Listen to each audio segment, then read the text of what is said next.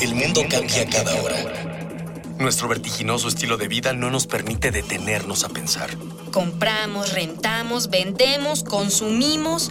Todo lo que hacemos o dejamos de hacer tiene consecuencias para el mundo. ¿Cómo enfrentar los grandes retos de nuestra época? ¿Cómo reducir nuestro impacto en el ambiente? El Programa Universitario del Medio Ambiente Puma y Radio UNAM presentan Ambiente Puma.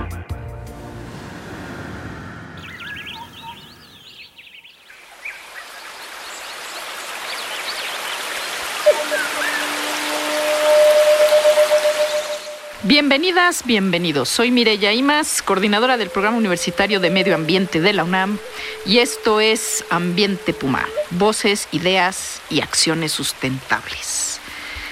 Nuestra civilización se enfrenta a la urgencia de transitar hacia las energías renovables para disminuir las emisiones de gases de efecto invernadero que están forzando el aumento de la temperatura del planeta y el incremento en la intensidad de fenómenos como los huracanes, las sequías, etc. Por eso hoy, hoy vamos a platicar sobre energía solar, alternativas a diferentes escalas, desde la doméstica hasta la industria. Y acompáñenos porque vamos a ponernos ambiente puma. Comenzamos. Y para hablar acerca de los desarrollos más importantes de energía solar, hoy está con nosotros el doctor Isaac Pilatovsky Figueroa. Él es investigador del Instituto de Energías Renovables de la UNAM y es especialista en termodinámica aplicada al secado y la refrigeración solar. Él desarrolló un sistema de refrigerador solar para la producción de hielo. Y bueno, de eso vamos, de eso y mucho más, vamos a platicar el día de hoy con Isaac. Isaac, bienvenido. Muchas gracias, Mireya, por la invitación. Bueno, antes de empezar nuestra charla con, con Isaac, con nuestro invitado, vamos a escuchar la opinión de algunos estudiantes de la UNAM ¿Qué piensan nuestros jóvenes sobre las energías renovables? Carla Lorena Romero Vera, eh, Facultad de Ciencias. ¿Qué fuentes de energía renovable conoces? Energía solar, energía eólica y energía geotérmica. ¿Cuáles crees que son sus ventajas sociales o ambientales? Bueno, primero la ecológica que disminuye un poco eh, la contaminación eh, en vez de utilizarse los otros tipos de energías.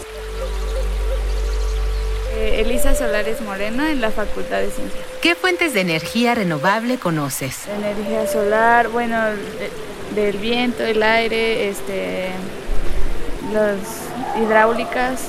¿Cuáles crees que son sus ventajas sociales o ambientales? Pues menor consumo de agua y otro tipo de energía. Shana en la Facultad de Ciencias.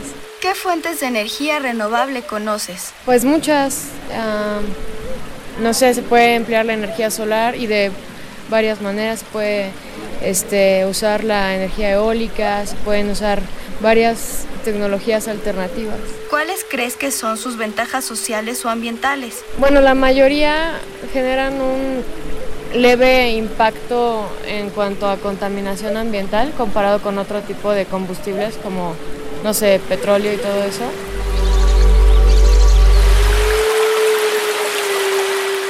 Bueno, pues escucharon ustedes las voces de las y los jóvenes de nuestra casa de estudios sobre qué piensan sobre el tema de las energías renovables. Y ellos nos hablan de la solar, de la eólica, de la geotérmica, de la hidráulica o hídrica.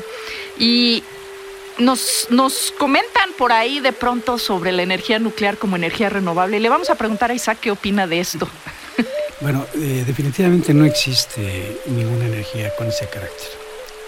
Lo que sucede es que hay eh, grandes yacimientos energéticos como el Sol, como la propia estructura interna de la, de Tierra, donde la energía disponible eh, nos puede dar energía durante periodos de millones de años, pero no tienen ese carácter renovable. O ninguna de las fuentes de energía tiene ese, este renovable. Lo que pasa es que su existencia, su contenido energético hace que los tiempos de disponibilidad sean enormemente grandes, que nos rebasan en mucho nuestros propios años de, existencia. Eh, de hecho, el Sol, el, Sol está consumiendo su propio combustible, está cambiando los protones, los hidrógenos, lo está cambiando por helio, y el momento en que se acabe ese combustible va a pasar por otro proceso. Pero no hay, eh, eh, digamos, una forma de que estemos reemplazando el consumo que tiene el sol, entonces no tiene un carácter inagotable esa energía, ni renovable tampoco. Claro, digamos que es en, más bien en términos de la escala humana Exacto. que le adjudicamos el adjetivo de, renovable, ¿no? Pero ciertamente, pues no, todavía no se inventa una energía que se esté auto, auto abasteciendo a sí misma, ¿no? Para estarse generando. Y, obviamente con respecto a la nuclear, pues es un, es un combustible que tiene, digamos, una oferta limitada, son varios combustibles, y obviamente pues sí son, son tiene ese carácter delimitado en cuanto a su disponibilidad. Además de los riesgos asociados, ¿no? Bueno, vamos, vamos a platicar de el, doctor eh, Isaac nos acompaña el día de hoy. Él es experto en tecnologías de energía solar y vamos a platicar un poquito sobre cuáles son las ventajas sociales y económicas que nos brinda el uso, el aprovechamiento de la energía solar. Bueno, pues, podemos verlo de dos puntos de vista. Uno asociado a un, desarrollo, digamos, a una escala moderada, digamos, una participación un poco más importante dentro de la economía de los países, y otra que tiene que ver mucho con el desarrollo de, comunidades. Son dos aspectos importantes que, que, hay que considerar, y en ambos casos, cualquier tipo de energía renovable puede, este, puede este participar. Eh, una cosa importante es que las energías renovables, la mayor parte de ellas son localizadas, quiere decir que los yacimientos geotérmicos, los recursos hídricos, eh, los recursos eólicos son muy puntuales y están bien definidos, o sea, están bien localizados. Por territorios, ¿no? o sea, la zona norte tenemos por ahí en Mexicali tenemos una gran geotermia, quizás en los azufres en Michoacán también eólico, pues en la zona de la Ventosa, en, Oaxaca, ¿no? Y, pero el sol ahora sí que sale para todos. Exactamente. el sol tiene esa gran ventaja que tiene un cinturón de distribución en, todos los, en todo el mundo bastante amplio. Entonces esto permite que tenga utilizaciones mucho más generalizadas en la mayor parte del mundo. Y, eso es una de las este, cuestiones que lo, que lo privilegian. Por otro lado, también hay una coincidencia entre el desarrollo económico y social con respecto a la disponibilidad de los recursos de energías renovables. ¿Qué quiere decir? Que la mayor parte de las fuentes más importantes de energía renovable están en zonas rurales.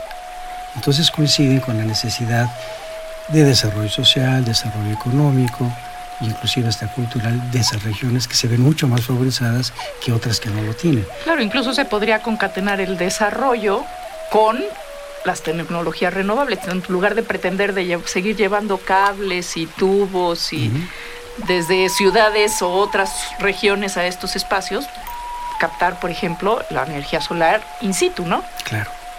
Entonces, eh, eh, eh, esa es un poco la idea de aprovechar las energías disponibles. Ahora, también existe la posibilidad, y eso además está claro desde el punto de vista tecnológico, que estas energías no son autosuficientes per se. ¿Qué significa? Que no son autónomas, porque no tenemos el sol 24 horas al día, porque no sopla el viento normalmente como quisiéramos. Entonces tenemos que ir complementando estas energías, irse ayudando unas con otras para hacer un proyecto de desarrollo sustentable donde participen los recursos energéticos sin necesidad de estar privilegiando uno con respecto al otro. Creo que hay que respetar su disponibilidad, su localización y sobre todo el impacto que estas tecnologías pueden tener dentro de las zonas en las cuales se privilegian. ¿Cómo estamos como país en el, en el campo de las energías renovables? Como país estamos bien. Desde el punto de vista de, digamos, de recursos humanos, técnicos, científicos, estamos bien. Pero de producción de energía a partir de energías renovables. creo que lo que pasa, eh, lo, lo que pasa es que nunca ha habido un programa coherente ni una política energética clara en el país. Y esto lo hemos visto, que es, este, son efímeras todas las políticas que se desarrollan en ese sentido, porque atienden más, a, digamos, a periodos eh, eh, gubernamentales que a problemas nacionales. Quiere decir que no hay un programa que pueda durar más de seis años y entonces esto hace que los programas pues, no duren o se vean coartados en un momento dado, ya sea por recursos financieros o por políticas. Claro, y estos son proyectos que tienen que tener pues horizontes de mucho más largo plazo, ¿no? Eh, además es sabido, además a nivel internacional, que, que las energías renovables no son eh, rentables o redituables como lo puede ser otro proyecto de tipo convencional.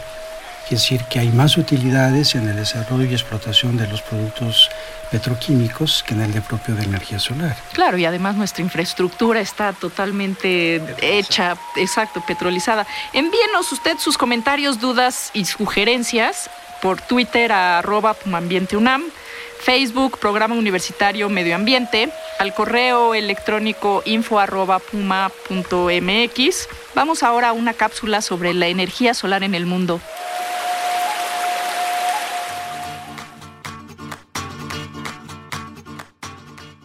El Sol es la principal fuente de energía que recibe nuestro planeta y tiene un enorme potencial aún por explorar.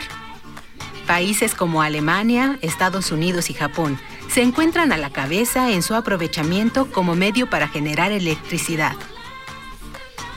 Tan solo en 2014, el 32% de la energía eléctrica que se generó en Estados Unidos fue a través de tecnología solar. En América Latina también se han presentado avances. México y Chile poseen una gran infraestructura de aprovechamiento solar y recientemente Honduras puso en operación el mayor parque de energía solar de la región, el cual puede producir 100 megavatios.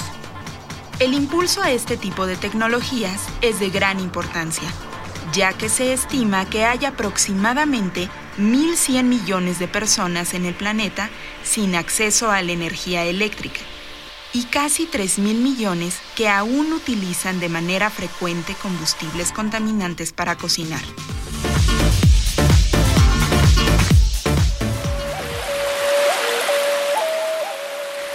Seguimos con nuestro invitado, el doctor Isaac Pilatovsky. Él es investigador del Instituto de Energías Renovables de la UNAM y estamos platicando de energías renovables que, bueno, en realidad no deberíamos, después de lo que platicamos al inicio, llamarles renovables. Quizás sustentables podría ser la palabra más adecuada. Podemos llamarles como quisiéramos. La, eh, la idea es que se quede el concepto claro de qué es lo que representan y qué es lo que pueden brindar como fuentes energéticas alternativas. ¿Qué tecnologías solares son las más eficientes? Lo que pasa es que siempre, como cualquier proceso termodinámico, ningún proceso es, alcanza valores importantes en cuanto a la conversión. Y aquí la conversión está muy asociada a la calidad del proceso y a la calidad de los productos que usamos para esa conversión. Entre más sofisticado sea un sistema, muchas veces pues, tenemos una, una mejor o mayor eficiencia. Sin embargo, podemos conseguir términos medios, donde tenemos una eficiencia relativamente moderada y el, costo de inversión y la rentabilidad pueden ser interesantes. Eh, yo me acuerdo cuando empezamos a iniciar esto en los años 70, existía ya una, una predisposición de la gente en cuanto a la energía solar. Decían, es cara y no sirve. Frente, frente al encarecimiento de lo, del petróleo, este, ¿cómo, ¿cómo se vislumbra el futuro de la energía solar en México? O sea, esta, esta economía nuestra que es totalmente petrolizada, ¿podríamos desacoplarla del petróleo y movernos hacia sí, lo solar? Tenemos ejemplos muy claros y yo siempre lo pongo ante todo, es el caso de Brasil.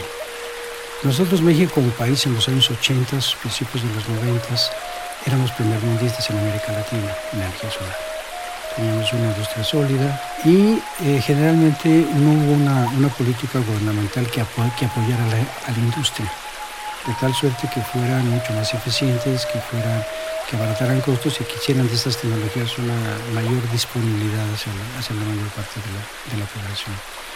Bueno, nos, nos vamos a despedir el día de hoy. Usted escúchenos este, el próximo programa de la semana para continuar con esta charla sobre energía solar y quiero agradecerle en los controles y producción a Miguel Alvarado y al equipo de educación ambiental del Puma y también agradecerle a la Dirección General de Divulgación de la Ciencia su hospitalidad en la cabina del Museo Universum. Y recuerde usted que el Puma y Radio UNAM lo esperamos en la próxima emisión para seguir reuniendo ideas, voces, acciones sustentables aquí en De Ambiente Puma. Y no me quiero ir sin agradecer a Mario Ori González, Dalia Ayala, Jorge Castellanos y Cristian Barroso del equipo del Puma.